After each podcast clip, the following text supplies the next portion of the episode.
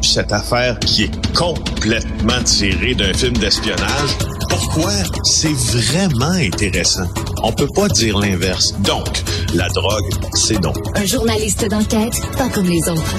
Félix Séguin.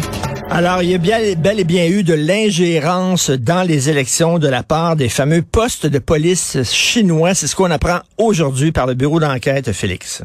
Ben oui, Sarah Maud Lefebvre qui revient avec euh, la seconde partie de son reportage sur, entre guillemets, les postes de police chinois sous enquête euh, de la GRC dans la région du Grand Montréal. Ça a été confirmé par le corps de police fédéral. Alors, vous vous en rappelez, hein, un organisme là du service à la famille chinoise du Grand Montréal et le centre Sino-Québec euh, de la rive sud, là, à Brossard, sont en fait, selon les prétentions de la GRC ou selon les plaignants qui sont adressés à eux, aussi des fameux commissariats clandestins, comme l'avait révélé cet organisme espagnol il y a de ça euh, quelques mois. Alors j'entendais ce, ce week-end plusieurs souffler le, le, chaud et le froid quant aux réelles intentions euh, des participants et puis des administrateurs de cet organisme. Il est vrai que l'organisme possède euh, des conseils d'administration. Il est vrai que jusqu'à preuve du contraire, Xi la conseillère municipale de Brossard qui dirige les deux centres soupçonnés d'être sur ces postes de police-là, légalement, n'a été accusé de rien. Mais regardez ce que Sarah Maud Lefebvre nous apprend aujourd'hui. Il y a des messages qui ont été rédigés ben euh, en chinois simplifié ou en mandarin, plutôt sur le compte WeChat du service à la famille chinoise du Grand Montréal, du Santino Québec, de la Rive-Sud. Les deux organismes ont mis de l'avant des candidats, au, des candidats au détriment de d'autres aux dernières élections municipales automne 2021. Alors, il était explicitement recommandé de voter pour deux parties du candidat de la coalition de, la coalition Brossard, donc Zigzili. Alors, ça, c'est une chose, c'est au provincial. Et la seconde, ben, euh, c'est aussi euh, c'est aussi aux élections, euh, euh, aux dernières élections, au dernier scrutin général euh, au Québec. On retrouve deux messages qui portent sur les candidats de la coalition Avenir Québec et du Parti libéral du Québec, très susceptibles, entre guillemets, de gagner dans la ville de Brossard. On dit, nous souhaitions que vous profitez de cette occasion en faisant un choix qui bénéficiera, bénéficiera plutôt à vous-même ainsi qu'à la communauté. Fin des guillemets. Alors, je trouve ça intéressant de voir que cette influence, en tout cas, semble se mesurer objectivement.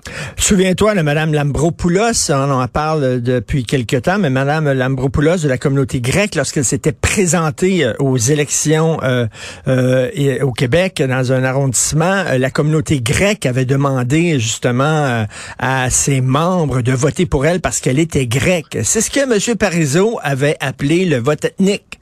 C'est ça, il faut voter elle, euh, il faut voter pour elle parce qu'elle fait partie de notre groupe ethnique. C'est ça.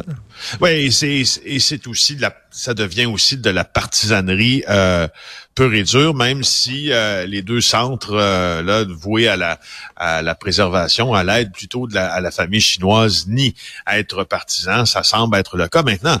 Là, la question, l'autre question que je me posais, c'est est-ce que ces, ces tentatives d'influence-là ont quel résultat réel, en fait, ben ou ont quelle application réelle dans la vie de tous les jours euh, de ces gens qui sont exilés, qui sont qui sont exilés de la Chine ou qui ont décidé d'immigrer là par les canaux réguliers au Canada? Ça, c'est l'autre question que je me pose. La, la, seconde, je ne comprends pas pourquoi Xixili n'a pas encore pris parole. Ben, c'est incroyable quand même. Ça... Jouit d'un certain respect, Richard. Ben oui, mais euh, cette dame-là, elle est conseillère municipale, elle dirige ben cet organisme-là et l'organisme qu'elle dirige euh, demande aux gens de voter pour elle. Elle est en business, celle-là, là? Ben, ouais, mais, surtout en business, parce que jusqu'à temps qu'elle ne prend pas parole aussi, euh, ça tout ça peut encourager, euh, euh, tu sais, bon, une, une sinophobie, une, peur de l'autre, une peur des, des Chinois qui sont ici, qui évidemment, comme la majorité des expatriés, ben, vivent une vie tout à fait normale dans leur pays d'accueil. En attendant, il faut entendre Madame euh, Xixili. En tout cas, moi, ben j'ai, je veux vraiment entendre ses justifications. C'est la première des choses. La seconde, c'est que tu sais que c'est, c'est comme, on a eu des éclair, un éclairage aussi là-dessus en fin de semaine assez intéressant. Ces euh, fameux postes clandestins servent aussi à fournir, entre autres, des fois des permis de conduire euh, et puis des documents légaux chinois pour euh, les ressortissants qui viennent les voir. Encore là, en regardant bien les règles qui régissent l'implantation de tels comptoir ou de tel centre de service au Canada, il faut que ça se fasse sous l'égide d'un consulat ou d'une ambassade, ces affaires-là, euh, hmm. selon les lois canadiennes. Tu peux pas ouvrir au coin de la rue, euh, que tu sois de n'importe de n'importe quel pays, je sais pas, moi, les Pakistanais, un Pakistanais ne peut pas ouvrir un bureau en donnant des permis pakistanais puis des documents légaux pakistanais au coin de la rue. Il faut que ça soit sous l'égide du consulat ou de l'ambassade. Ben oui, non, non, c'est ça, ça sent assez mauvais. On a très hâte qu'elle justement prenne la parole et commente ça.